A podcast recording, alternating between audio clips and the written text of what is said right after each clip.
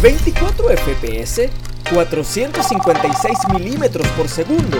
Bueno, podemos explicarte esto y mucho más en fotogramas. Eso que en el cine se ve y no se ve. Eso que detrás de cada film nadie comenta ni ve. Todo en fotogramas.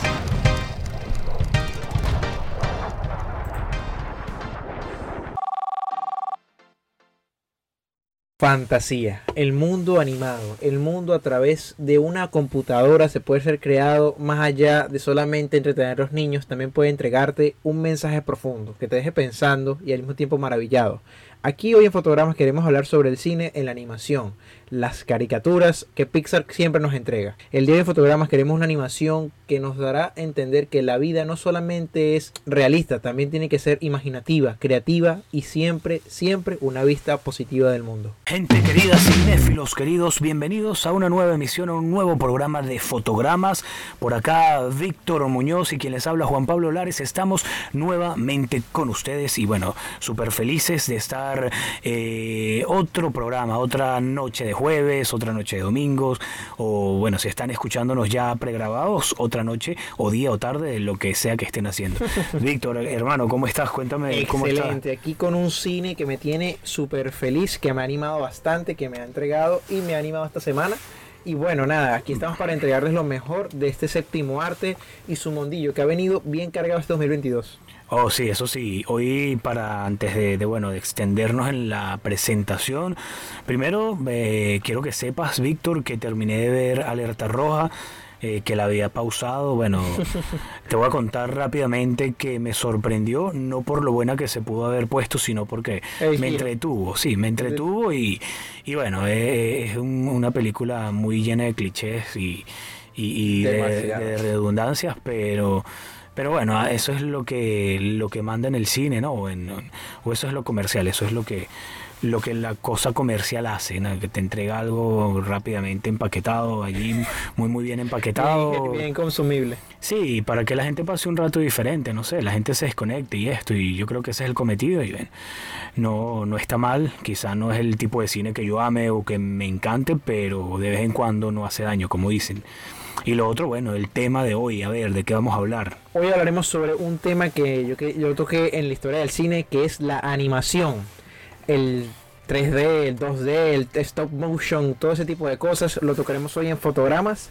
Que crean o no, el cine por animación es uno de esas es uno de esos cines que a mí me encanta, me apasiona muchísimo, porque siento que a veces tienen un poquito más de libertad creativa para crearse un mundo o una situación específica. Sí, es como más fácil también lograr algo en lo animado que en lo, en lo real, en lo live action, ¿no? Es como, no sé, los ingredientes son como más maleables. No es lo mismo ver un Spider-Man en animación que en película. Me gusta más el animado. Por, bueno, por de, lejos. Que, no, que, no hay, que no hay que explicarles, obvio. Sí, totalmente. Entonces como más fácil. Pero bueno, hoy vamos a hablar sobre la historia del cine animado y lo vamos a dividir en dos, en, dos eh, cachitos, como dirían los, los españoles, ¿no? En dos partes. Porque vamos a hablar hoy sobre el cine animado o la animación cinematográfica occidental y para el próximo, la próxima entrega va a ser la oriental, o sea, la asiática, todo lo que tiene que ver con el anime, que, que es básicamente la animación más fuerte, más preponderante es el anime, aunque China, bueno, tiene su animación, Corea del Sur también, pero los japoneses son, son los padres, son, son los que mandan allí. Así que nada, arranquemos, Víctor. A ver, ¿qué quieres comenzar tú o quieres que no, comience yo? Dale tú ilustre, que siento que tú tienes algo interesante que decir. Bueno, eh, tú también, aunque no lo creas, tú siempre lanzas por ahí unas cosas que dejan a uno loco. Pero nada, antecedentes, la historia, a ver, ¿cuándo comienza la animación? Yo creía erróneamente, no sé por qué tenía la idea de que todo esto había surgido gracias a Walt Disney, que había como que sido el hombre encargado de, llevar la magia animada a la, gran pantalla y a la televisión. Pero no, esto viene incluso más, incluso anterior eh, al cine. Sí, al cine y antes del siglo XX, que fue cuando yo pensé que esto había surgido, ¿no? Así que nada, ya en 1640 el primer intento que se conoce de una animación fue por allá en, en 1640 ante, mediante la proyección de imágenes, ¿no? Cuando el alemán Atanius Kitcher, no sé si sabes quién es, Víctor. Sí, sí, sí, quién es. Pero bueno, imagino, lo saben, ¿cómo no lo vas a saber, no? Ese señor inventó el primer proyector de imágenes que llamaban la linterna mágica en la que mediante grabados de cristales era capaz de proyectar diferentes fases consecutivas del movimiento, cambiando los cristales de forma mecánica. Pero yo quiero irme incluso más atrás, no sé, Víctor, si tú me lo permites. Sí, claro. Este, a lo mejor coincides conmigo en esto, ¿no? Que para mí la animación eh, como tal como se conoce, yo creo que, que empieza en, en, el, en, el, arte rupestre, con bueno, con lo que uno ya sabe sobre las cuevas de Altamira, las cuevas de Kimberley en Australia, eh, los grabados rupestres por acá en Norteamérica, de repente de los navajos, de los hopis, de esta otra tribu, ¿cómo es que se llama? se ha buscado como esa representación de movimiento a través de imágenes y no necesariamente tenemos que ser nosotros. Exactamente.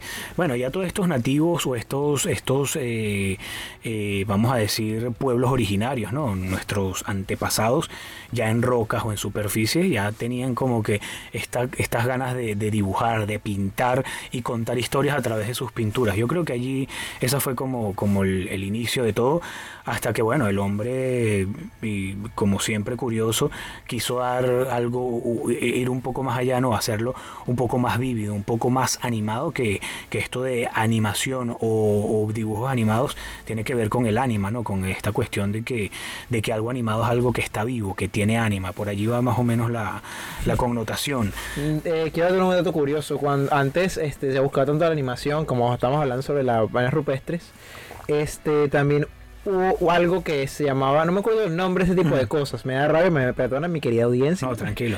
Pero había unas máquinas que colocaban, por ejemplo, unas lámparas que hacían el movimiento circular de una de un pájaro.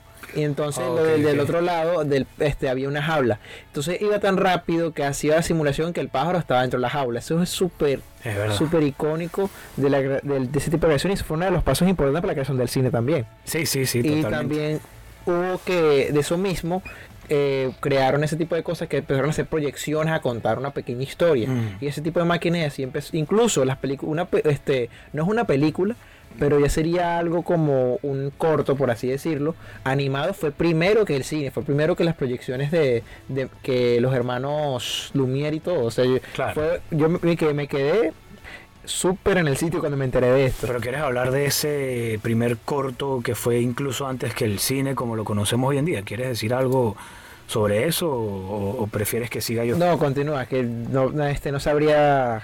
Bueno, la idea de recrear la ilusión del movimiento, como te estaba diciendo, eh, con una serie de dibujos es más antigua que el nacimiento del cine, como Víctor acaba de decir también. Y algunos historiadores se remontan a la prehistoria, imagínate, yo ni siquiera fui tan atrás mediante las pinturas rupestres, como digo, y se intentaba expresar movimiento para que eh, esto que se mantenía estático, ¿no? Ellos lo que querían es que de la estaticidad, bueno, dar como esta ilusión de movimiento y otros descubrimientos posteriores, por ejemplo en Grecia, corroboran esta tendencia a representar diferentes fases del movimiento en su arte, ¿no? La animación apareció antes que el propio cinematógrafo, como eso también Víctor lo acaba de decir, ¿no? Y en 1888 el francés Émile Reynaud, padre del cine de animación, inventó el praxinoscopio. Víctor, no sé si sabes qué es el praxinoscopio si no, vamos a buscarlo por aquí rápidamente o quieres hablar sobre eso. No, quiero buscarlo. Mira, es que yo me yo sé todo ese tipo de cosas, pero sabes que tengo un problema que, se me olvidan los nombres. Son demasiadas, es demasiada información. bueno, esto era uno muchos de los juguetes ópticos de la época, en la cual se utilizaba una técnica precinematográfica de animación y posteriormente, bueno, se perfeccionó con el teatro óptico que permitía proyectar películas animadas dotadas de argumento en una pantalla para un público y acompañadas de música y efectos sonoros. Esto, bueno, eh, se mantuvo así hasta el 1892, hasta el final del, del siglo XIX mm. eh, también, ¿no? Y, bueno, esto es básicamente el inicio, lo que, como que lo que comenzó a, dar o a sentar las bases para lo que se conocería ya en el siglo pasado, ahora sí, con, con toda esta gente que comenzó a hacer cosas fantásticas o, o trabajos fantásticos animados. Este, una cosa que quería eh, connotar que te quería decir, que el praxinoscopio es la, es la máquina que te acabo de decir, viste, que se me olvidan los nombres, pero no se me olvidan las cosas. este, que es la máquina que te decía que daba vueltas Ok. y daba imágenes y daba diferentes cosas. Es- es- Ese fue el Vale. primordial. Y la primera animación que yo tengo, que no, si no mal recuerdo, fue una película llamada Las, fas- las fases de, la- de las, los humores de la fase de unas caras felices. Ajá. En inglés es Humorous Face of Funny Face. Ok. Este, de Stuart. Ah, de Stuart Black, de Black aquí lo tengo escrito. Este, Ok. Stuart Black, Blackton. Mira, a mí me parece muy curiosa esta película, esta película, este corto, porque no era una película. Claro. Este, es que era solamente imágenes en stop motion cortadas así, dibujadas en una pizarra en blanco. Era tiza dibujada en Oh, blanco. ¿en serio? Qué entonces interesante. dibujaban todo eso a mano y lo colocaban y, y hacían diferentes cosas. Duró pocos segundos Y aún así todo el mundo, igual que el, que el cinematógrafo, todo el mundo quedó maravillado, todo el mundo quedó súper extasiado con este tipo de cosas de un descubrimiento. No, me imagino. Es que bueno, ya para la época, eh, para esa época, eh, la gente con, con poco, ¿no? O con cosas tan vetustas o tan, tan, bueno, sí, eh, eh, se impresionaban y no es para menos. Hoy en día, porque uno tiene tanta tecnología a la mano que eh, ya eso, bueno. Sí, te puedo decir? creen que, que no, eso es más sencillo. Pero No. lo que me llama la atención es que otro pionero fue. uh, otro pionero de la animación fue el francés Émile Cole. Y digo que me llama la atención porque estos señores franceses han estado metidos en el cine desde su aparición. Prácticamente lo inventaron ellos y, y siempre han estado allí, ¿no? Como, como tratando de innovar, tratando de crear. Y hoy en día mucha gente, el común de la gente, eh, quizá piense que, que Francia no, en cuanto a cine, no es muy, eh, vamos a decir, eh, no sé, que, que no crea mucho, ¿no? Que no, no, no produce mucho cine, pero al parecer, mira, por, por, por el antecedente que tiene yo y también que, por ejemplo, tú y yo estamos metidos en esto, sabemos que eh, uno de los mejores cines que hay es el francés. Sí. Lo único es que como que me parece, no sé si estoy equivocado, pero que bueno, que Francia no tiene cine tan comercial o, o cine, eh, sí, tan comercial, No, y más que todo es autor. una cosa es que, disculpa que te interrumpa, es una cosa que este, yo siempre he visto, imagino que en Oriente también se verá lo mismo, que imagino que en esa parte del mundo ellos mismos disfrutarán de su cine, eh, será muy, muy comercial allá, pero acá no lo disfrutamos tanto como allá, me explico, me imagino que, Sí, exacto, me imagino si yo viviera en Francia, supongo que yo estaría, yo estaría rodeada de muchísimo cine de nacional, porque sería el, sería el cine que me rodeara. Sí, no dudo que sea así. No, Mira, y, eh, eh, sí, no, no, dilo tranquilo. que creo que esto se enlaza con lo que acabas de decir, ¿no? Que en 1908 este señor, Emily Cole, realizó los primeros cortometrajes de dibujos animados, entre los que se destacan el Fantasmagory. Y estoy viendo las imágenes de ese Fantasmagory, es algo así como lo que tú dices, una pizarra y con tiza blanca, ¿no? sí. Y es un cortometraje mudo de, bueno, sí, de animación francesa de 1908. Pero se ve, bueno, súper sencillo y... No, fíjate y qué- qué mira, ese Phantasmagory este, generó una cantidad impresionante de secuelas. O sea, hubo, Ah, sí, ¿en serio? sí, hubo bastante éxito gracias a eso. Los franceses se volvieron locos con eso. Qué bueno. Y no, y mira, este, una cosa que me pareció curiosa fue que en, la- en las películas, después que el nacimiento del cine y continuando con este George Méliès, él hizo agregó animación a sus películas, personajes que se desaparecían, personajes que aparecían, Ah, vale. cortes rápidos, ob- objetos que se movían rápidamente. Y también le siguió, no recuerdo el nombre del director, no sé si era Chombo Combo, no me acuerdo el nombre, que él agarraba y colocaba este eh, cosas eh, así animándolas, colocaba cepillos, escobas, Ok. ropa, muebles, moviéndose gracias al stop motion. Poco a poco fue, cre- fue creando la animación de diferentes maneras. Y lo más impresionante, todo nació solamente improvisando. O sea, una, es de que la animación es, yo me- me- es una cosa que viene muchísimo antes del cine. Yo creo que sin ella no fuera nacido el cine. Totalmente. Tú hablaste de la película de 1906, ¿no? La de... eh, ¿Cómo es que se llama? Humorous Faces, o algo de Faces, Sí. de rostros, de... Bueno, pero esa también fue una película muy, como tú muy bien dices, eh, pionera. Y luego en 1914 se estrenó eh, de la mano del señor Winston Markite, eh, Jerty de Dinosaur. Me imagino que el dinosaurio gentil será en... No, Gentil es el nombre, creo. Ah, ok, bueno, pensé que estaba en francés. Ah, esta bueno, película, sí, puede ser. Esta película se rodó con personajes y localizaciones o locaciones reales, pero en la que aparece una secuencia animada siguiendo una técnica parecida a la de, a la de Blackton, ¿no? Una sucesión de dibujos de un dinosaurio que dan la sensación de que está en movimiento. Mira, qué curioso, de verdad que es bastante, bastante curioso esto. Mira, quiero ver, este, de Qatar que el, el director que no sabía el nombre, ya lo tengo acá, se llama Segundo de Chomón.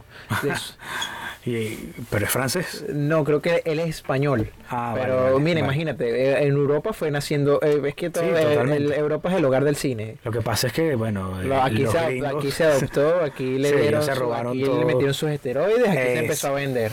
Eso, eso es una palabra clave, esteroides, porque es que los gringos todo como que ellos no crean nada, lo que hacen es como que a, a, eh, Apropiárselo. apropiárselo y, e inyectarle hormonas, esteroides y ponerlo más grande, Sí. más llamativo, más vistoso. Mira, hay una frase muy curiosa, de- nos salimos un poquito del tema, pero lo voy a No, decir. no, tranquilo. Hay una frase muy curiosa de Ricardo Arjona, una canción que él dice, tienen todo, pero nada lo han pagado. Oh, exactamente. Y que, o sea, nada lo han hecho ellos, ¿no? Sí, es lo es así. y ya. Es, es así totalmente. Este, a ver, eh, yo creo que nos vamos a 1913, ¿no? Con esta película que se considera que, que es la primera película o serie comercial de animación que es, es titulada Colonel Hesaliar in África. Yo espero estar dici- bueno, quizá no estoy pronunciando bien los nombres, pero, pero por ahí vamos, ¿no? Y ya en 1917 Max Fleischer hizo una gran aportación al mundo de la animación con el rotoscopio, un aparato que proyectaba una película real sobre una mesa. Víctor, ¿tienes algo que acotar sobre eso? Eh, sí, ese fue la- eh, yo creo que fue cuando nació la, el, el, el gato Félix, si no me equivoco. Puede ser. cuando nació el gato Félix y gracias a eso años después, este, el conocidísimo Walter Disney na- nació, eh, le dio a conocer al mundo a, a Mickey Mouse con su nacimiento. Lo curioso de Mickey Mouse es que él no, él no fue la figura de, de la, de lo que era hoy en día, Ok. porque sino hasta su segundo cortometraje que incluso Disney lo incorporó en sus intros. No sé si te acuerdas del Mickey mane- manejando Claro, un bote, el bote silbando. así, ah, sí, Fue, con- este, lo curioso de esa animación es que fue la primera animación con su sonora. Ah, ok, pero ya va, te saltaste el gato Félix, que a mí me encantaba. Vamos a hablar sobre el gato Félix que... Eh, pero déjame hacer un corte aquí en ah, vale, radio sí, que vamos a- el a director una pausa. de tocar el vidrio que fuera. Vamos a una pausa y ya volvemos.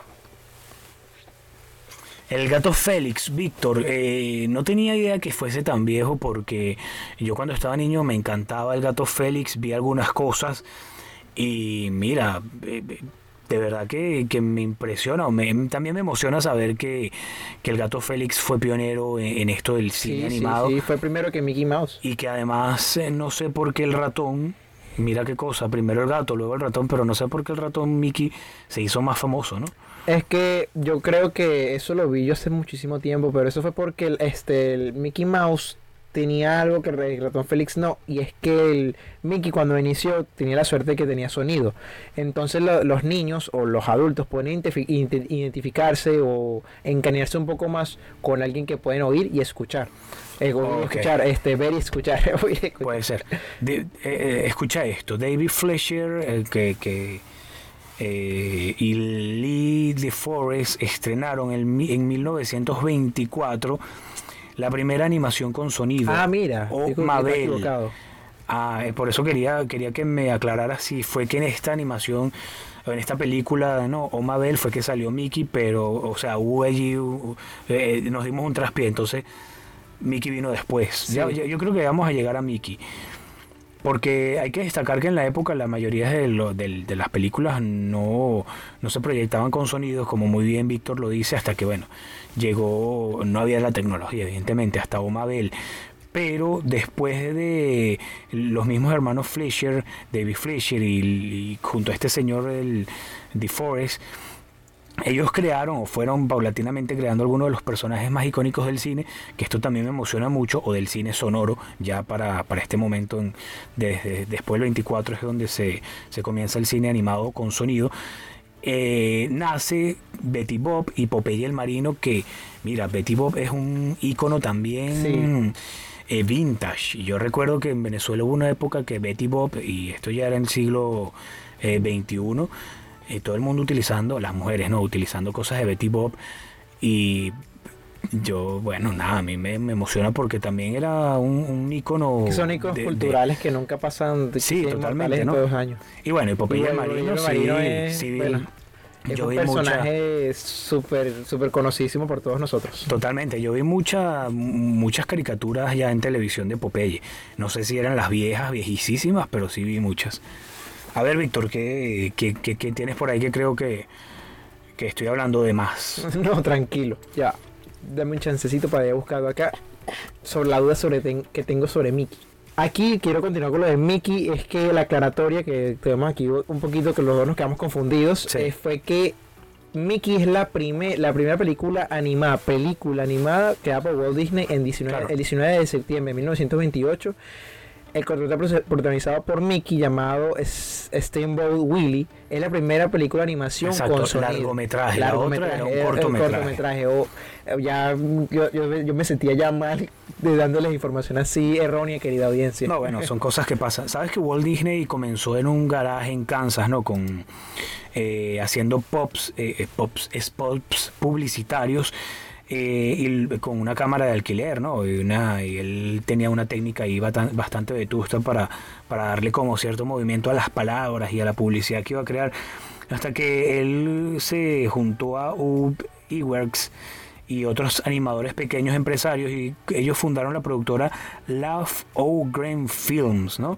que sus primeras películas eran adaptaciones revisitadas o revisitadas de los cuentos infantiles tradicionales como Caperucita Roja o Cenicienta.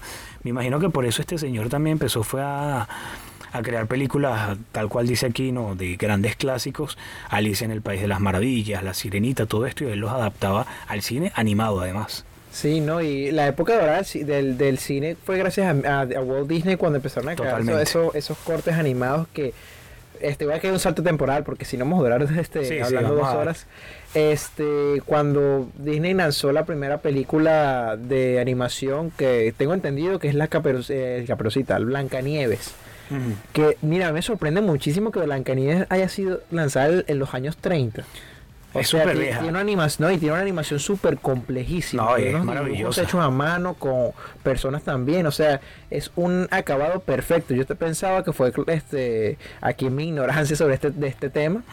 Pero yo pensaba que, era, no, no, no tan actual, obviamente en los 50, 60, pero yo lo hacía un poquito más, más llegando a los años donde la animación era mucho más fácil hacerla. Pues. Claro, claro. Entonces, imagínate, yo me, me, quedé impresionado. Aparte, este, gracias a eso, él, él ganó, creo que él ganó un Oscar, fue nominada a un Oscar también a Mejor Película Animada o, a Mejor Película.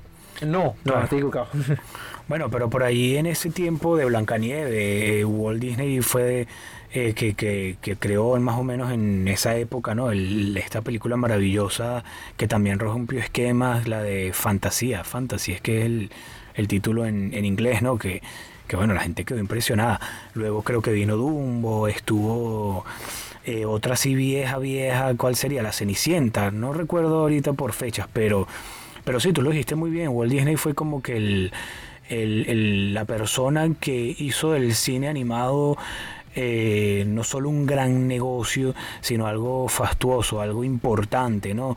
Que en caricaturas que pueden parecer infantiles o para niños, un adulto se las disfrutaba y, y se impresionaba y les encantaba porque es así.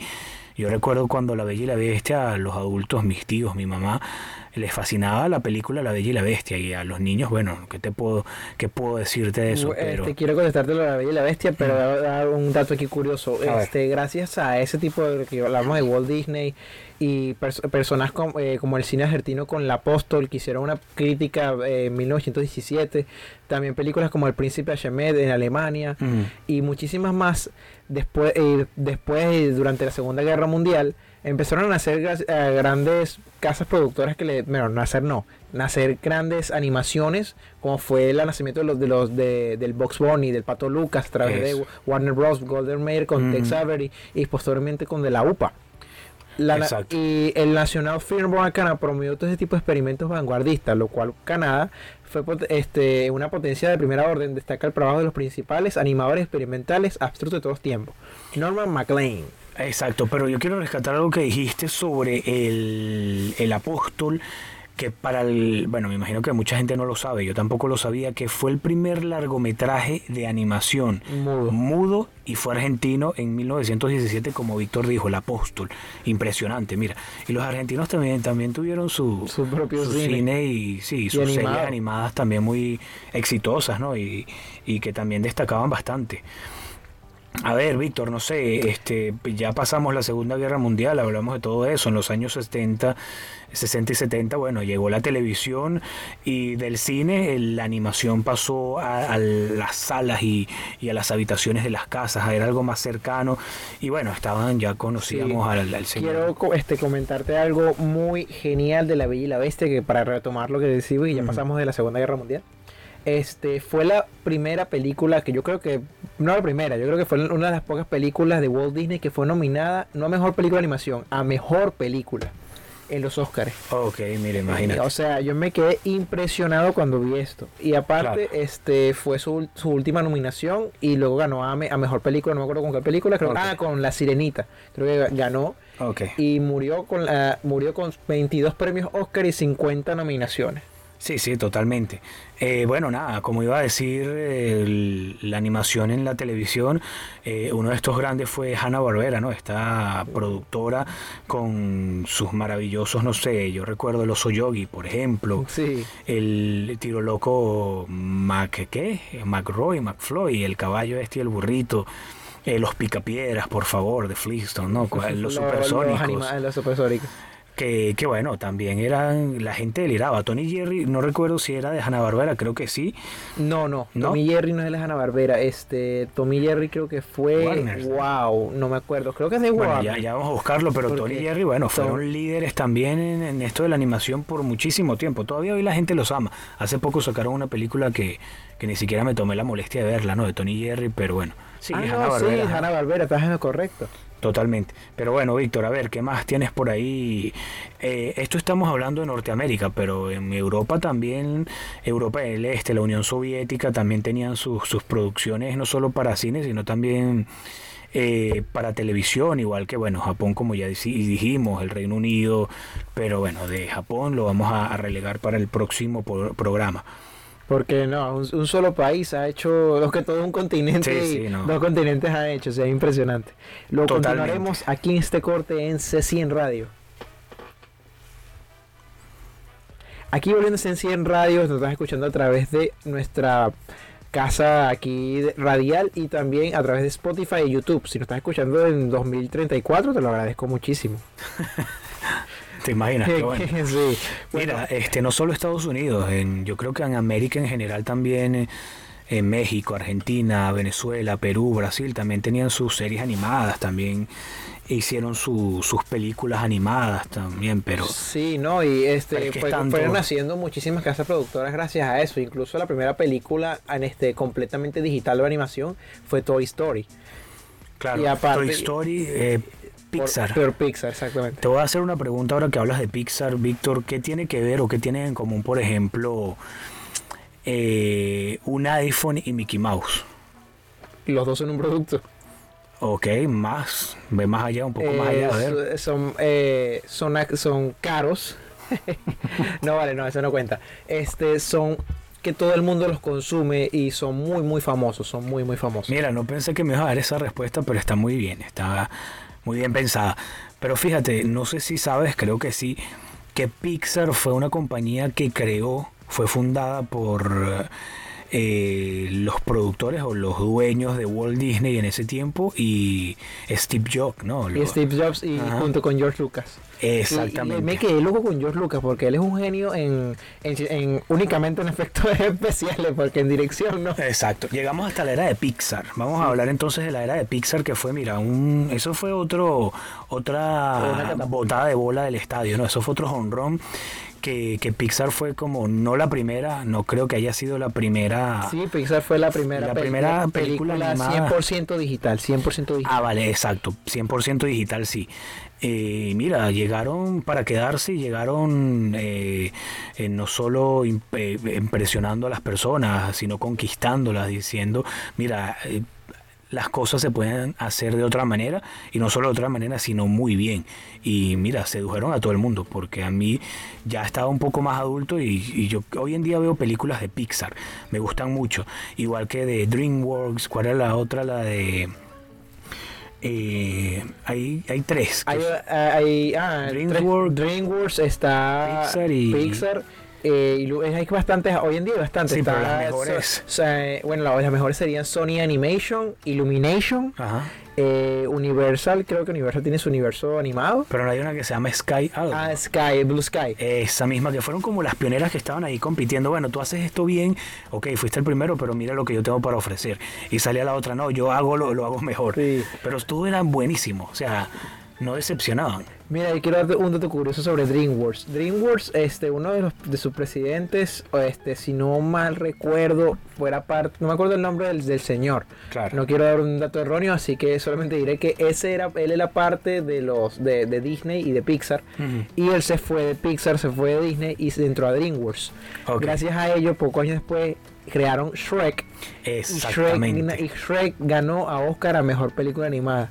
Obtuvo, su, obtuvo su venganza. sí. Obtuvo su venganza. La venganza, porque por eso hubo una polémica, creo que porque el señor no sé en qué términos abandonó estas eh, empresas. Y no es que él creó la suya, no, él se fue a trabajar a otra, pero a hacer algo con su sazón, ¿no? con su estilo, que quizá, no sé si la controversia era que no creían en él o que lo subestimaban, y mira lo que logró bueno, con con el Shrek. contenido que ofrece Shrek, yo me imagino que eran problemas creativos. Seguramente, Porque seguramente. Shrek es una comedia que tiene muy, muy, una sátira muy, muy divertida, es muy buena, pero tiene su- su- sus zarpazos, pues, tiene sus golpes fuertes. Sí, es verdad. Mira, este, no sé, DreamWorks eh, nació, fue fundada en 1994, pero yo creo que fue a principios de este siglo, ¿no? De los 2000 que, que comenzaron con sus grandes Sí, producciones. sí, no, y bueno, a diferencia de Pixar, DreamWorks va más enfocada a, un- a los personajes, pero viviendo en un mundo mucho más satírico, o Mm. comedia, o buscando de manera mucho más divertida ese tipo de cosas. Aún Claro. así han mostrado, han hecho películas muy entretenidas, como las que nombré el programa pasado, la de Origen los Guardianes, que es de DreamWorks. Claro. Mira, Pixar fue fundada en 1986, ya tenía un buen tiempo por allí haciendo cosas, pero eh, nada hasta que, bueno, este, eh, vimos su, su producto estrella. Sí. ¿Cuál era? Ah, Toy Story. Ah, así te tengo. ¿Y cuál es la otra que te dije? Blue Sky. Blue Sky. Blue Sky, vamos a Que ver. ellos, tuve, pues, eh, imagino que querida usted, audiencia, ustedes no me digan que no han visto la era del hielo. Ajá, exactamente. ellos Ellos, son se son del produ- 87, o sea que la más de estas tres, que es como son las más relevantes, la, la más joven es DreamWorks. Sí. Y aún así, Pero está- sí. eh, no está a la par, por, pero ha tenido pues producciones muy buenas. No, totalmente. Porque eso del- con la era del hielo, bueno, ellos la No, rompieron y también. lo impresionante, ya que hablamos ya de tecnicismo y de la historia, quiero aquí hablar de, ya más de lo, de, lo, de lo consumible. Es impresionante que la animación cada día pasa, puede durar hasta meses haciendo solamente una sola escena de una animación. Sí, es y a veces hacen este cosas impresionantes.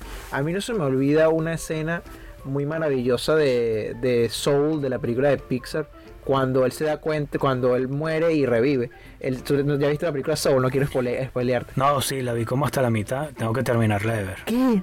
No, sí, no sé por qué no me atrapó, pero No, quizás eh, eh, bueno, le va a dar pues, otra que- oportunidad. Es que es una película que la- tiene su tono muy infantil, no tan diluido. Claro. Pero lo que yo creo que lo más pesa de la película no tanto es ese tono y la comedia, sino el mensaje que tiene. Sí, me imagino. Entonces, eh, a mí no se olvida la escena donde él está tocando piano casi que al final y nos hacen un flashback y es impresionante, no dice ni una sola palabra y ya el mensaje es muy claro. Bueno, Te hace considerar muchísimas cosas. Entonces, imagínese Claro. lo que la animación puede lograr si ni siquiera una persona real lo está diciendo, lo está diciendo un dibujo. Mira, otro dato curioso es que la última película, antes que lo olvide, que supervisó directamente Walt Disney fue el libro de la selva. Ah, sí. De ahí para acá, bueno, ya él no tenía nada que ver con eso porque no podía. Sí, ya. Otra cosa, estamos hablando de, de productoras, casas creativas o productoras, pero también hay personas, eh, individuos que, que han hecho grandes trabajos de animación, como por ejemplo Tim Burton con su eh, The Night Before the Christmas, ¿no? Sí, Night Jack. del- o, eh, aquí en los Latinoaméricas. ¿Cómo es que se llama? El, est- el escalofriante mundo de Jack. Ese mismo que yo la vi cuando estaba pequeño y a mí me impresionó muchísimo, Víctor. No sabes cuánto me impresionó Sí, esa no, película. una película, es un, es un Ujú. cultural impresionante. Hay Totalmente. Camisas, ropas, tatuajes, de todo tipo de Jack Skeleton. Así es, Y tú también, que este, disculpa que te. No, no, tranquilo. Este, Tim Burton creó un universo de eso, porque la anima- la- tú lo ves a él, ves a sus películas y sabes que es él, sabes que es una película de Tim Burton, los baltones, los Sí. personajes flacos, todo el mundo como deforme, oscuro. Este, ¿Tú viste una película que creo que es de él, de un, de un niño que revivió un perro? te iba a comentar justo de eso. De a mí me encantó. Winnie. Es de él, de, de, Sí, Bo- de Burton si no es de él, es de una persona que también le cae bien Tim Burton, porque eso es, es de él. Pero esa me- a mí me, me- me gustó, me enganchó. Pero Víctor, tú eres capaz de decirnos cuántos tipos de animación existen. Tipos. Uy, Sí, o técnicas. Uy, uy, mira, está la stop motion, está Como, pero explícala que yo no tengo nada, no sé, no, estoy tiene- claro. Bueno, stop motion es sencilla y llanamente, para no complicarme tanto, señores, y cerremos este tema para entrar rápido. Ok. Este, stop motion es que yo coloco la cámara y grabo cuadro por cuadro casi mil imágenes del movimiento del personaje que quiero hacer. Ok, vale. Por eso hemos visto películas como, no me acuerdo el nombre, de un gallo y un, de un señor de plastilina. No sé si se acuerdan de esta película. Sí, esa no es la fuga de los pollos. una cosa así, Exactamente. de los Es una pollitos. película 100% stop motion eh, Sí. hecho a mano. O sea, Ah. tienen que agarrar y hacerle la figura del cuerpo. Uy, qué clic, trabajón. y luego cambia. Clic, Ya me y dio luego flojera. cambia. Y así Sí, lo hacen. Y, Paso para la próxima que ya eso me dio flojera. o sea, es muy, es muy fuerte. No, es laborioso. ese- es muy laborioso. Pero el resultado es impresionante. Este Knife Before Christmas es hecha con stop motion. Ok, ok. Ay, Dios mío, pobre luego Tim Frank Burton. Winnie fue ya completamente digital, que es diferente, pero es igualito de. de- ¿Cuál es la otra? La de los dibujitos Este a dos- mano, 2D, ¿será? que es un proceso ya, por ejemplo, Blancanieves, que es un proceso ya muy muy laboreado, porque el- los fondos no se nota que son los fondos muy perfectos. Claro. Esos fondos son pintados por pintores profesionales y dibujantes muy profesionales a mano y luego lo escanean. Y la animación se coloca encima de esos fondos. El movimiento, y el ¿no? Que sean los y a veces personajes. escanean personas, a veces escanean muchísimas cosas. ¿Esa se llama cómo? ¿Esa técnica? eh, la animación 2D. Ok, ¿cuál otra? Eh, La animación 3D, que, que es la que ya conocemos hoy en día, la que más se ve de todas maneras. También la animación es de los- hoy en día lo que pixel art, que son como píxeles en dos, en tres- como así como de videojuego. Sería como Ralph el demoledor. Demoledor, algo así. exactamente. Y está la de animación digital. Sí, exactamente. Ok, ok. No, y, ah, y han, e incluso lo han mezclado, ¿viste? Han Ujú. mezclado muchísimo eso. A mí no se me olvida una pe- este, la película ¿Quién mató a Peter Rabbit? Claro, maravillosa. Yo sí Esa- vi esa película, Esa cómo me película gustaba. combinaron el 2D con la y colo- y colocaban a personas reales co- convivir con personajes en 2D. Ah, bueno, algo así como Space Jam, que también me Space gustó Jam mucho también, la o primera. sea, pueden combinar ese tipo de cosas y fue creando, o sea, la animación es un mundo fantástico que hay películas que puede llegar a lo más adulto, a lo más Exacto. triste y oscuro posible y a lo más infantil y genial posible. Eso iba a decir, que quería que rescatáramos aquí tú y yo en este espacio que la animación, y lo mismo vamos a decir el que viene, que la animación no es solo algo para niños, igual que el cómics, las el, el arte gráfico. La gente cree eso es infantil, es para niños. No, señores. No, no. Habrá unos como, bueno, de repente, no sé, los Rugrats, quizás sí puede ser para niñitos, pero hay animación o productos de animación, exacto. Hay trabajos que son para adultos y son maravillosos. Los del, que infantiles también son maravillosos. Sí, incluso algunos, eh, por ejemplo, para tocar con Disney, es que la mayoría de sus películas, hay una película muy fría que es- para mí eso no es de niños, que es El Jorobado de Notre Dame. Uy, sí. es una fuerte. película animada muy fuerte, incluso te hablan sobre una violación y el Mm. deseo, este, ¿cómo se llama esto? Eh, carnal sobre que tenía el, el, el, el juez Sacerdote. Frollo sobre, sobre, Sí. sobre, sobre, ¿cómo se llama la, la chica de Esmeralda? Esmeralda, O sea, imagínate, y, y tuvo, y tuvo una canción impresionante diciendo que este gitana escogerá, sea que será mía o, sea, o la hoguera, o sea, eres mío o te mato, No, o sea, mío, wow. misógino, además. Mire, y el Rey León que a mí me traumó cuando matan a Mufasa. No, sí, o sea, Eso es muy cruel. Ahí, bueno, eh, No, Disney se las trae. este, mira, hay, hay de de entender un, lo que es un mal, un, no mal villano, perdón, un buen villano, un villano muy cruel, porque Scar no le interesaba ni siquiera el reino, solamente Sí. quería el poder. O sea, qué persona tan, qué persona, tan personaje tan, pero tan malvado que le daba igual que sus iguales murieran de hambre Su familia y que todo. toda claro. la tierra estuviera seca y con tal que le estuvieran el poder. O sea, uno Sí. como niño no lo ve, pero ya Sí, cuando analizas y ves la psicología del personaje, uno dice, wow, este tipo está enfermo. Totalmente, eso se llama megalomanía, Víctor. Pero bueno, eso no está muy alejado de la realidad. No vamos a caer en ese tema. bueno, yo creo que es todo por hoy. Ya la semana que viene seguiremos con el cine oriental, el cine animado, la, la animación oriental o asiática. Y ese, bueno, yo espero que, que sea tan bueno o mejor que este porque en- ah, particularmente yo sé que a ti también el anime nos apasiona y nos gusta. Sí.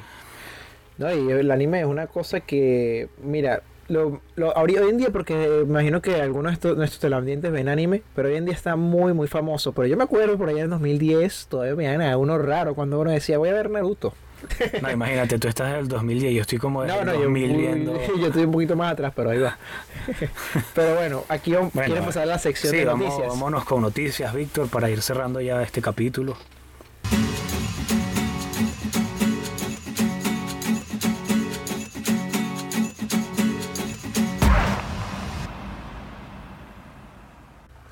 Ok, estamos en la sección noticias. Eh, Víctor, no sé si quieres arrancar tú con alguna noticia o quieres que siga yo. No, adelante. Bueno, la primera noticia de esta tarde o esta noche es que van a revisar el celular del señor Alec Baldwin por este tema de que todavía está en tribunales y en investigación, ¿no? Por la muerte de dos personas en un set de grabación. Y es que un juez de Nuevo México aprobó que una orden de registro de la- a las autoridades de este estado para incautar el teléfono del actor Alec Baldwin y así obtener más información de lo que pasó antes y después del accidente en el que Halina Huichit murió de un disparo eh, durante el rodaje, ¿no? Según la petición, si los investigadores quieren acceder a sus mensajes, correos electrónicos, llamadas, historial de internet y actividad en redes sociales para tener más detalles sobre el rodaje y las condiciones de los eh, trabajadores. Qué cosa tan tan difícil y y, y No, y se está volviendo un poquito complicado innecesariamente, pero bueno. Si le- son las cosas que tienen que hacer para que resolver el problema, espero Bueno, que se resuelva muy qué para rápido. esto. Sí, sí, así mismo. Mira, yo tengo una noticia muy, muy graciosa, o bueno, no muy graciosa, depende cómo lo vean, pero me, llegó, me llenó mucho, aquí hablando de animación, Mm. una serie de Acero Puro. Este Gigantes de Acero volverá para Disney Plus, está en desarrollo, lo que sabemos del regreso del boxeo robótico protagonizado por Hugh Jackman. ¿Tú la viste? Mira, a mí esta película es de esas películas que me sorprende, que pese a los años me sigue gustando demasiado. Bueno, yo la vi una sola vez y me encantó. Es demasiado A mí me divertida, gustó es muchísimo. demasiado buenísima y la actuación de Hugh Jackman siempre, siempre conmovedora. Una duda que tengo, lo buscaré luego y hablaremos luego sobre actores que, han que merecen un Oscar. Este actor creo que no ha ganado ninguno. No, no tengo la seguridad, pero no sé, si tú dices que no, yo no... creo que Hugh Jackman nunca ganado un Oscar y eso me molesta. eso me molesta. Mira, Spider-Man marcó un récord en taquilla, ¿no? En su estreno, No, yo creo claro que ya tú lo lo sabes. hacer, claro que lo va a hacer. Bueno, se convirtió en No Way Home, se convirtió en el tercer estreno de taquilla más grande en la historia de Estados Unidos con una recaudación, escucha, Víctor, de nada más y nada menos que 253 millones en un día. Imagínate cuánto llevará ya que tiene como cuánto, dos semanas de haber sido Sí. ¿Sabes que la vi rápidamente y no me impresionó, chamo? No sé. ¿No te impresionó? Mira, No. que yo la vi, yo ya se me pasó la emoción, ya puedo hablar mal de las películas. este, mira, eh, a mí, yo me impresionó porque por primera vez Disney se arriesgó y lo hizo. Hizo algo, oye, que yo dije, tienen que hacerlo porque eso es un éxito rotundo, eso es un éxito, no hay que ser muy inteligente, no hay que ser un genio del marketing para saber que eso es dinero este, rápido. Ok. Pero me sorprendió muchísimo porque vi personajes, vi a Daredevil de nuevo, vi a Tommy Maguire convivir con Andrew Garfield. O sea, una cosa que me, me llenó bastante, pues. Claro, te Y, entiendo. pero quitando todo eso, este, la película no es la mejor del mundo, o sea, tiene sus tonterías. Lo que sí, Sí. me gustó es que arreglaron el personaje de Tom Holland, que pasó de ser un Iron Boy, un, un Iron Man Jr., a ser Spider-Man, a ser un personaje que lo que era en anteriores películas. Mira, por ahí hay hay una teoría de que, a ver si tú sabes algo, de que este señor, el Electro, no tenía por qué salir en esa película, que no tuvo sentido. ¿Tú tienes idea por qué? No le presté mucha atención. No estaba enterado de esa teoría. Sí, pero bueno. Bueno, es, bueno, al final de la película, él no, no, no- si mal no recuerdo, él desapareció o... Sí, él, de- él fue como derrotado por Spider-Man, no sé, él no murió. Si no mal recuerdo, él no murió. Pero lo curioso es que cuando él apareció, él era todo azul y luego se volvió como humano de repente. Y tipo, ¿qué explicas? ¿Y cómo le dan la explicación a eso? Sí. Más raro. Mira, una cosa que para antes de seguir con las noticias, una cosa que me molestó muchísimo fue que este en la escena post créditos de Venom Let It Be Carnage en Venom 2 Mm, muestra una escena de eh, Venom llegando a la tierra de, los de, de Spider-Man, llegando a su universo. No apareció nunca en toda la película. Y al final en la escena post créditos aparece Venom preguntando sobre Spider-Man, hablando con un Mm, tipo. Cierto. Y cierto. luego desaparece y deja una gotica. Y yo tipo, Ay, me viene a decir tú que me metes una escena post créditos para tenerme un hype impresionante para luego no hacer nada. ¿Cómo te atreves a desperdiciar a Tom Hardy? Ese papá ha ganado, ha ganado de todo. ¿no? Ay, Mira, sabes que siempre, leí, vale. leí por ahí una entrevista que le hicieron a Ben Affleck en estos días y declaró que, que la Liga de la Justicia fue la peor experiencia en su carrera, así tal cual dijo. Wow. Que no le gustó, no tanto por lo que conllevó ser que había sido una película de superhéroes, sino que al parecer la producción, eh, todo lo que tenía que ver con la dirección y, y sí, toda la logística lo estresó mucho. Había cosas muy fuera de, de, lugar, ¿no? Como que no estaban muy bien organizados. Él tuvo que tomar más participación en algo que no tenía, como por ejemplo la producción y, no sé, la organización, todo esto que lo estresó demasiado y él dice que no, no estuvo contento. No, es que mira, lo que más impresionante, lo malo es pre- interpretar personajes así muy famosos y yo odio el, fandom por eso, pero antes de continuar quiero hacer una pausa aquí en C100 Ah, sí, vamos. Disculpa que se lo que los corte así abrupto. Es que, por ejemplo, eh, él cuando estaba haciendo de Batman, este, ese Batman, él fue muy criticado, de parte que querido y criticado por muchos y por pocos también. ¿Qué pasa? También cuando se- fue- nació Batman vs Superman, también confirmaron que él iba a hacer su propia película de Batman. Ok. Pero el problema es que él iba a ser de director, guionista y productor y actor. Ah, entonces ya de por sí es horrible. Él cayó una depresión, él cayó porque imagínate tener a millones de personas en tus hombros diciéndote no me dañes mi personaje, no me dañes mi película, yo quiero un Batman perfecto, yo quiero que Batman haga esto, haga aquello. Aparte, una pre- y no es fa- ustedes dirán, bueno, que no escucha nada de eso, no es fácil. Imagínate tener todos los días que levantarte y a tu agente tener que calártelo diciendo de, mira, te escribieron tantas personas, mira, la productora quiere el, el- el guion para hoy, mira que Claro, yo claro. necesitas mover esto, que, o sea, muchas responsabilidades para una sola persona. Sí, te entiendo Y totalmente. aparte tiene que autodirigirse él en actor, porque nadie le va a decir, actúa de esta manera, porque él es el director, ¿quién le va a decir a él qué tiene que hacer? Exacto. Mira, otro- otra cuestión que me llamó la atención es que leí en la misma revista especializada de cine, ¿no? En revista Cinemanía, es que esta señora, señora Diane Kruger, no sé si sabes de quién te hablo, eh, ella también eh, relató en una entrevista que eh, Tarantino no confiaba en ella, no quería que ella audicionara para la película Malditos Bastardos y el, el señor no quería y él, o sea, como que no, no, no, no, hasta que bueno, eh, la gente logró que audicionara y les gustó la cuestión y pudo estar eh, finalmente. Pero ella dice que bueno, que todo el rodaje fue como, así como tocas decir, cierta presión porque eh, él, él creía que en cualquier momento ella iba a decepcionar al equipo, pues que no iba a hacer un buen trabajo. No, imagino. Qué locura, y, y es una, ella es una buena actriz, no, quizá no es de las mejores, pero, Bueno, pero si mala, Tarantino, mala no no, es. si Tarantino no confía en ella, ser por algo, pero bueno. Sí, quién sabe una noticia que... vieja, pero quiero, quiero recordarla de nuevo. Este Norman Reedus interpretando Ghost Rider. Al parecer el actor de The Walking Dead que interpreta a Da- a Daryl, no sé si lo mal Ujú. recuerdan, esa cara así de malo, que este está en pláticas para que interprete a Ghost Rider en el UCM. Lo impresionante Ok. de este actor es que yo dije también en el programa antepasado que me gustaría que fuera este Canyon Reeves, pero ahora que lo pienso Norman Reedus como Ghost Rider no queda nada mal. Pero bueno, eso era una noticia rapidito.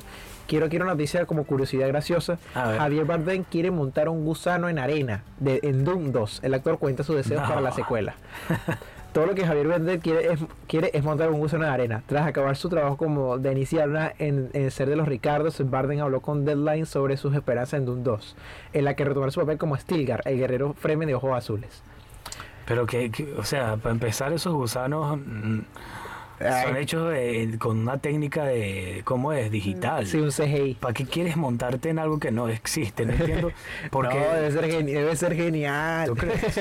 debe ser genial. Me imagino que Mira, te no sé. sobre una tela azul. Sí, bueno. Y luego lo colocarán, pero X. A- debe a- ser divertido. Víctor, vamos a hablar sobre los globos de oro que tienes por ahí para comentar. Mira, los globos de oro está en para cerrar estas noticias porque creo que nos estamos alargando un poco. Sí. Este, los globos de oro hoy, ahorita, justo ahora, están en una controversia impresionante porque el año Eso pasado, escuchar, el año pasado tuvo un problema porque supuestamente lo iban a cancelar y no se cancelaron.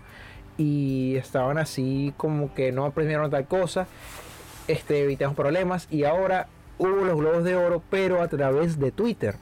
Y una y una reunión con, muy privada, no se grabó nada con, invitados selectivos. ¿Qué pasa? Ahora están siendo criticados por mala organización. Empezaron a nombrar los, los ganadores de los Globos de Oro. Andrew Garfield ganó a mejor actor de una, de una comedia o musical, pero no dice si había ganado sobre se había ganado sobre Tic Boom y luego Claro. premiaron a, a la película, no recuerdo el nombre de la película, es súper reciente, muy buena, de Steven Spielberg, que es un musical, también la, la dijeron y que, que mejor, mejor musical o mejor película, porque te sacó una cara, una, una sonrisa feliz y cosa Claro. divertida.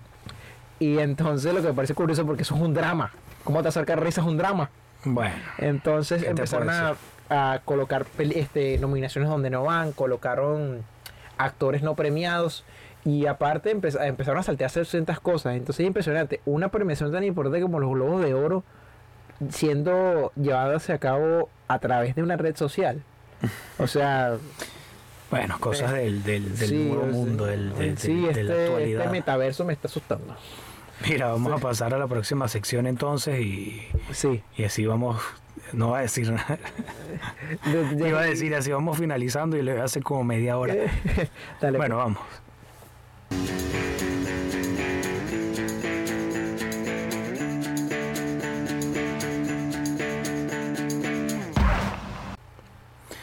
Ajá, Víctor, acá estamos en la sección y para ustedes queridos Radio Escucha, gracias por estar allá. Vamos a hablar ahora sobre recomendaciones. Yo no tengo ninguno recomendado, Víctor tampoco, así que todo esto va a ser solo recomendados. ¿Quieres comenzar tú, Víctor? Es que no vi ninguna mala película, no me miren feo. No, qué bueno, qué bueno que no perdiste el tiempo. Mira, yo quiero recomendar una película que me sorprendió muchísimo, no es animada, luego recomendaré una animada, llamada El Juego de la Fortuna o Oh, Moneyball. Muy buena, sí. Protagonizada por Brad, Pitt. Esta Ujú. película, mira, a mí me encantó muchísimo porque yo esperaba otra cosa. Como el nombre en español Es. Juego de la Fortuna, yo Ujú. esperaba apuestas o ese tipo Sí. de cosas. Cuando vi que trataba sobre Vinny B, un entrenador de general de, de los Atléticos de Oakland, tiene una epifanía un día. La sabiduría comisionada de béisbol no es, es incorrecta. Porque normalmente en el béisbol, como saben, si sabes jugar, sabes moverte, sabes hacer, este, este, atajar, lanzar, correr, brincar, eh, de todo lo que hagas en béisbol, yo no juego béisbol, este, te llaman y pagan los millones que sean necesarios por tenerte en el equipo. Así mismo. Entonces, ¿qué pasa? A veces los jugadores pasan un tiempo jugando y su, como dirían, su, su, este, su estado tiempo buenísimo ya pasa Ajá. y lo empiezan como a relegar. Entonces, esta película junto con Peter Brand empieza a hacer este como cálculos, matemáticas, estrategias ya de lógica y de diseño más de probabilidad sobre cómo haría un jugador eh, su- con su rendimiento- máximo. Una frase que dijo en la película me, encantó fue, este jugador de béisbol logra home runs cada cierto tiempo y logra esto en cada cierto tiempo, pero vale 7 millones de dólares al año su pago. No, hay jugadores Lo que hemos hablado acá. que llegan a, a- a- que logran eso y les pagan 20 mil dólares, 200 Exactamente. mil dólares. Tal Esos cual. jugadores son los que necesitamos, porque el juego, la película trata de eso, de que él tiene que conseguir un equipo para la liga y no tiene a nadie. Todo el equipo se le fue, todo el equipo los contratados se los llevaban. ¿Cómo tú mandas un equipo de grandes ligas si no tienes a nadie? Exactamente. Es una película y una fotografía hermosa, quiero destacar. Ah, es una buena película. que me, mató muchísimo. ¿Qué, qué tienes por acá? Ah, bueno, yo ya que hoy estuvimos hablando sobre animación, yo voy a recomendar una película del 2020 que se llama Espíritu de Lobo o Wolf Walkers. La recomiendo porque eh, no, es tan a- no es para adultos, es más para niños, pero me gustó muchísimo la animación. Es como una animación de libros infantiles, tal cual estuvieses leyendo un libro. Es muy, muy, muy vamos a decir, eh, particular, ¿no? No es algo que tú suelas ver eh, o, o no es una técnica de animación muy usual. Igual como la que hablé la semana pasada de, de Hilda. Que bueno, no sé, quizá por eso me gusten, ¿no? Porque como que son un poco distintas y me atrapa. Pero sí es una película muy para niños. Pero si tú tienes hijos, si eres madre o eres padre, mira, puedes ponérsela a tu niña, a tu niño y la disfrutas ahí como que quien no quiere la cosa ahí con el niño, pues o con la niñita. No, hombre, está muy bien. Mira, yo quiero recomendar una película que yo creo que no es para niños y lo impresionante es adivina dónde la puedes ver. ¿Dónde? Adivina, adivina, dónde la puedes ver. Adivina dónde la puedes ver. En Netflix. no, No. no sé. Pero. Dice que es para niños. Yo no considero para nada que esto sea para niños, pero ¿Pero qué dices? La plataforma. la plataforma, no, la plataforma es para niños, no es para niños, eh, tiene contenido para niños, pero la película no es para niños. Sí. Oh, no es para niños. Isla de Perros. Es una película dirigida por el grandioso y maestro eh, Wes Anderson. Ah. Que este, este director lo podrá haber conocido por Mr. Fox o u otras películas que ha hecho. Pero esta película quiero rescatar, rescatar porque es una crítica social muy dura sobre diferentes países asiáticos, sobre la realidad de cómo afecta, sobre renegar muchísimas cosas, habla del racismo, del xenofobismo, de todo tipo de, de- de- de maneras. Aparte que la animación es muy bella, es muy buena, pero al mismo tiempo que es bella, es como bizarra, visceral y muy cruel, muy, muy, muy cruel. Incluso algunos youtubers, algunos este, personas, críticos profesionales de cine han denominado esta película como difícil de ver, pero imperdible. O sea, es una película muy buena que trata sobre que todos los perros viven exiliados en una isla inmunda de basura desde el brote de gripe canina que asoló la ciudad de Megasaki. Un grupo de duros perros alfa parece haber perdido toda la esperanza cuando de repente Atari, un niño que quiere recuperar su mascota. Dato curioso, Atari es hijo del alcalde de toda la ciudad y él odia a los perros. ¿El niño o el alcalde? El, el alcalde, el niño quiere recuperar a su perro que era, bueno, no quiero contar la película, pero solo diré que si tienes Disney Plus, no sabes qué ver y quieres sorprenderte, ve Isla de Perros. Es muy, muy buena. Qué bueno, mira, yo les voy a traer entonces para pegar contigo esto de los perros, de los canes. Misterio, Misterio. Esta es una película francesa del año eh, 2020 también, que me conmovió mucho. Una niña que, bueno, que sufre un trauma, ¿no? Un shock muy fuerte y ella deja de hablar. Y lo único que le da sentido nuevamente o que la conecta nuevamente con la realidad es la adopción de un lobo o un cachorro de lobo que no sabía su familia y ella que era un lobo, sino que bueno, se dan cuenta cuando crece, pero ellos tienen, no sé, eh, logran una conexión muy bonita, profunda y, y nada, están ahí con un drama un poco intenso por bueno, por todo esto de que es un lobo y ya sabemos cómo la sociedad es un poco retrógrada, entonces eh, A mí me gustan muchísimo las películas que tratan sobre el racismo o el xenofobismo porque... o el es- especismo en este caso. Sí, porque sí, exactamente. Porque hacen, un- hacen este, entender cómo es la... Hay una frase muy buena que yo leí por ahí, no sé Mm. quién será los créditos para el que la haya dicho o escrito, Ok. que dice, este, tú conoces a alguien bien cuando ves cómo tratas a sus inferiores y no a sus iguales. Exacto, a ver, Mara, eso genial, es, es de un genio, de sabios. Sí, entonces, bueno, quiero recomendar una película, aquí me van a decir, oye, Víctor, todo el mundo la ha visto. Sí, pero sí, yo sí. quiero que la vean aquí cinéfilos o cinéfilos. Quiero que la vean con cuidado. Harry Potter y el príncipe, de el príncipe, príncipe, el prisionero de Azkaban. Mira, me sorprende que esta película es la tercera de la saga. Mm. Es la película con la mejor fotografía de todo Harry Potter y fue nominada al Oscar y todo. Oh, qué bueno, La fotografía y la historia es la única que no tiene nada que ver, bueno, o no, no que tiene nada que ver, no está directamente pegada con, con Voldemort.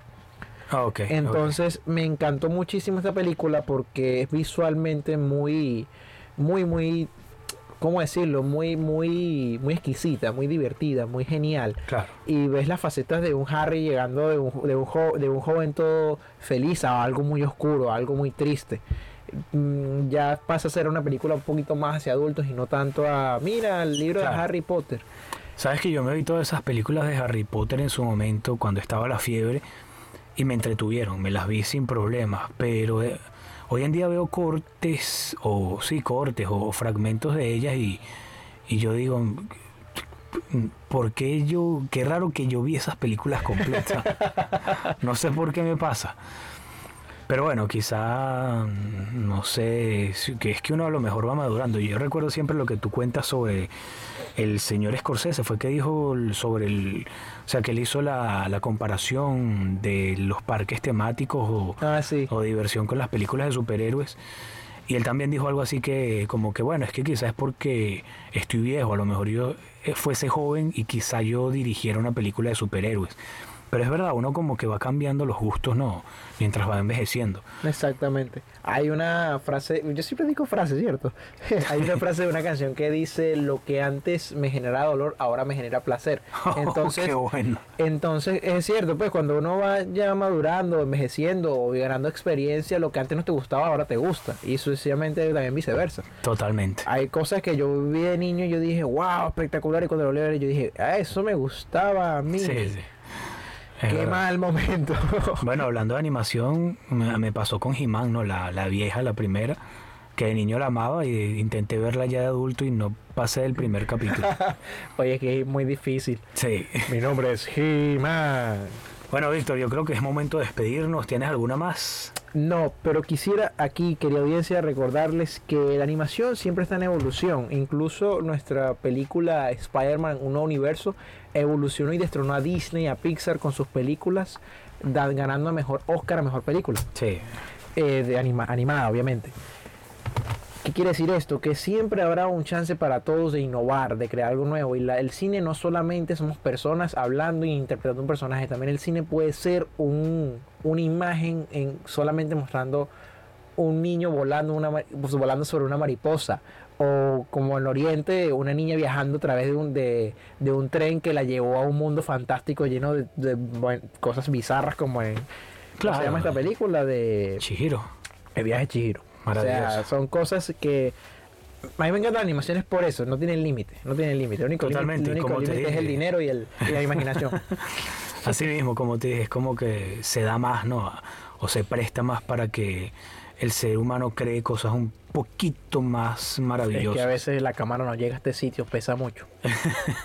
Lo digo por experiencia. Bueno, sí, Víctor, vamos a dejarlo hasta acá hoy, hermano. Gracias por haber estado acá, gracias a ustedes también por haber escuchado. Y nada, sigan apoyando y bueno, esperamos una nueva conexión la semana que viene. Un beso inmenso. Buenas noches.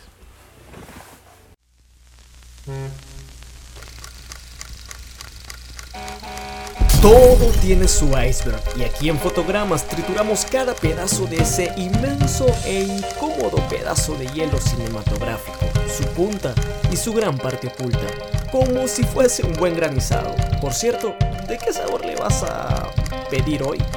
Un podcast de cinéfilos para cinéfilos. Fotogramas.